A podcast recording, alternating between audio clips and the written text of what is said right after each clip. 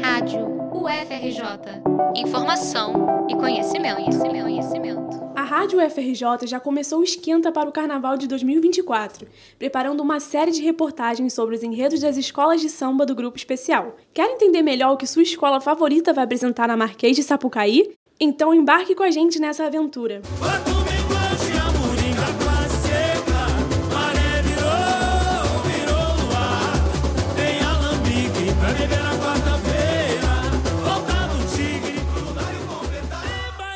foi o trecho do samba enredo da vencedora do grupo de acesso de 2023, a Unidos do Porto da Pedra. A escola, diretamente de São Gonçalo, chegou com o tema Lunário Perpétuo, a profética do saber popular, para o próximo carnaval. O samba utiliza de recursos do estilo musical baião para contar as perspectivas de um pequeno livro escrito em 1594 pelo astrônomo e naturalista espanhol Jerônimo Cortés. O nome desse livro é Lunário Perpétuo, que carrega o nome do enredo. Nele, foram transcritos diversos saberes populares utilizados como fontes de conselhos e orientações. Nessa época, a alquimia era um conhecimento popular ligado à medicina, metalurgia, astrologia, física e química.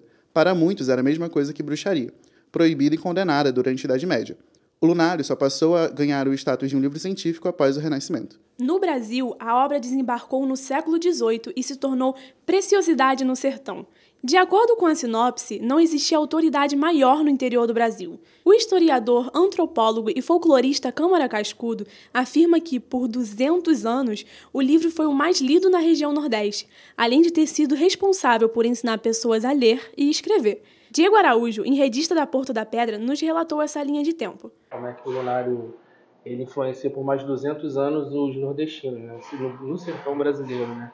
Que é o, acho que a grande sacada do enredo, é. o, o bacana dele é entender que é um livreto medieval de 1594 que por 200 anos é a maior sumidade do Nordeste, né? Não havia nada mais sábio do que o Lunário, pessoa, outro tipo de livro, nada. O Lunário ensinou pessoas a ler, letrou pessoas, é, ensinou pessoas a escrever, fez uma série de coisas que também ajudou muito a compilar os saberes populares do Brasil também. Você entender que além desses saberes que ele traz da Europa, você imagina, ele chega aqui no final do século XVIII, já passa um tempo grande, porque ele, ele, é, ele é compilado em 1594, aí em 1700 e alguma coisinha ele ganha uma versão em português em Portugal, e só depois é que ele vem para o Brasil. Parte dessa popularização tem nome Manuel Caboclo e Silva. Nascido em Juazeiro do Norte, no sul do Ceará, era agricultor, poeta, astrólogo e editor. Na década de 1960, ele decidiu inaugurar e dedicar a sua vida à folheteria Casa dos Horóscopos. E ao invés de só replicar o lunário, ele o transformou e fez outros em folhetos, textos que costumam trazer temas regionais, personagens locais, lendas folclóricas, além de questões sociais. Durante os seus 70 anos de vida, Manuel escreveu mais de 50 folhetos e facilitou que o conhecimento chegasse às camadas mais populares da sociedade. Seus poemas iam de temas como violência e lutas a histórias de amor, ilustrados por meio de estilogravuras. Mas não pense que era só isso. O almanaque O Juízo do Ano, uma das criações de Manuel Caboclo, foi publicado todos os anos entre 1959 e 1996 feitos em formato de calendário, reuniam indicações astrológicas, previsões meteorológicas, orientações sobre saúde, comportamento, provérbios, por aí vai. A importância desse tipo de publicação era que elas traziam respostas a alguns questionamentos do povo como uma via de acesso ao futuro. Caboclo também fazia leitura de sonhos e de mãos. Tinha quem procurava até para saber se tinha azar ou sorte no amor. Mas mesmo com toda essa popularidade dos escritos e compilados de Manuel, a crença ainda era considerada bruxaria devido à soberania cristã. Para resolver isso, ele passou a incorporar frases religiosas em seus almanaques. Uma das personalidades que ele usava era o padre Cícero, sacerdote católico brasileiro, que na época se encontrava em Juazeiro do Norte, assim como nos contou o Diego. Um cara que, a partir das estrelas do céu de Juazeiro, prevê a vida de muita gente. Sorte, azar, amor, o que vai acontecer na vida da pessoa, o que pode, pode ter levado a pessoa até ali. Tudo isso tinha um pouco. E as histórias fantásticas também. Porque tem muitas histórias do Manuel que são inspiradas em pessoas do cotidiano, que às vezes ninguém nem conhecia, mas como é que ele faz para validar tudo isso sem, sem ser chamado de bruxo? Ele está em Juazeiro do Norte, o Padre Cícero também está em Juazeiro do Norte. Ele pega frases do Padre Cícero e bota no almanaque dele, no, no folhetim dele, para validar e não ser considerado bruxaria. Então as pessoas procuravam ele sem olhar ele como um bruxo, por causa do Padre Cícero. Um exemplo da boa aceitação dessas previsões é o surgimento dos profetas da chuva, personagens reais que repassam a cada geração conhecimentos de identificar os sinais da chuva. Há três formas diferentes de fazer essa identificação. Pode ser através de mudanças da natureza, da posição dos astros no céu ou dos sonhos. A tentativa de prever quando a água vai cair vem muito dos períodos de seca no sertão, no final do século XVIII. Uma outra manifestação desses saberes que não dá para deixar passar é a existência das benzedeiras, das parteiras e de outras figuras que fazem uso da natureza medicinal. A mistura de saberes indígenas e africanos fica escancarado quando se sabe que os almanaques traziam diversas receitas para curar doenças e proporcionar melhorias ao corpo e alma, através do uso de plantas. Os banhos de ervas, aquele chá feito por quem já é mais velho com vários ingredientes inusitados, são exemplos de saberes populares expandidos e que o Lunário Perpétuo de Manuel Caboclo tinha o dever de registrar. Afinal, muitas vezes a medicina convencional não chegava a todos os lugares, e o que ajudava era a sabedoria popular passada de geração a geração. A Unidos do Porto da Pedra se comprometeu em demonstrar na Marquês de Sapucaí todo esse conhecimento registrado no Lunário Perpétuo e por Caboclo, em diversos folhetos e publicações. O lunário também foi inspiração para o movimento armorial.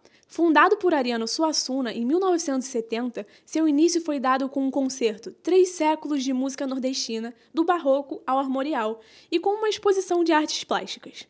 O movimento tinha como objetivo criar uma arte brasileira autêntica, baseada na mistura do erudito e do popular, principalmente do Nordeste.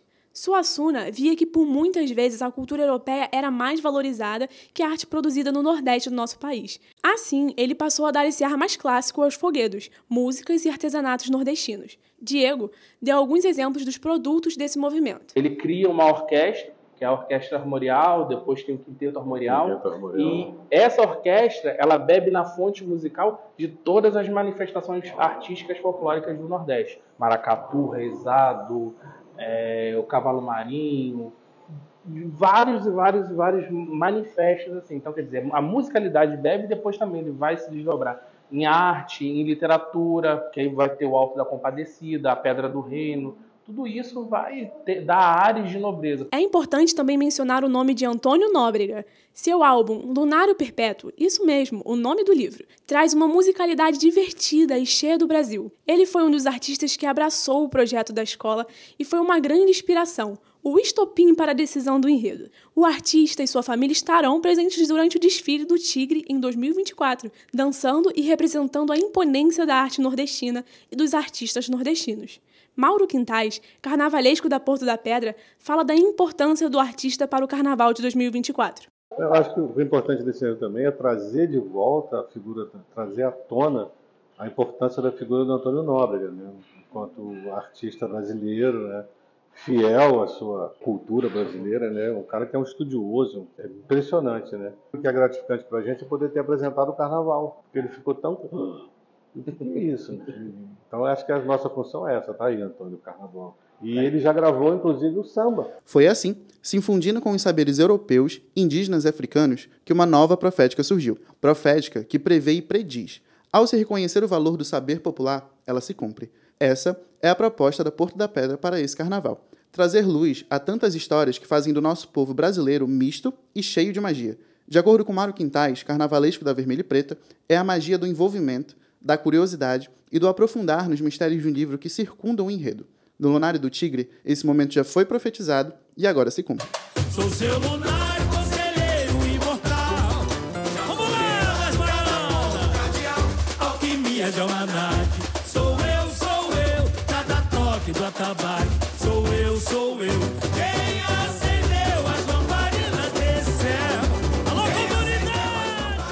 No próximo episódio dessa série de reportagens, a escola da vez é a Portela, que traz como base para o seu desfile o livro Um Defeito de Cor, de Ana Maria Gonçalves. Gostou? Então fica ligado na Rádio FRJ para não perder essa. Reportagem de Ana Beatriz Macedo, Caio Maués, Maria Clara Anselmo e Rebeca Melo para a Rádio FRJ.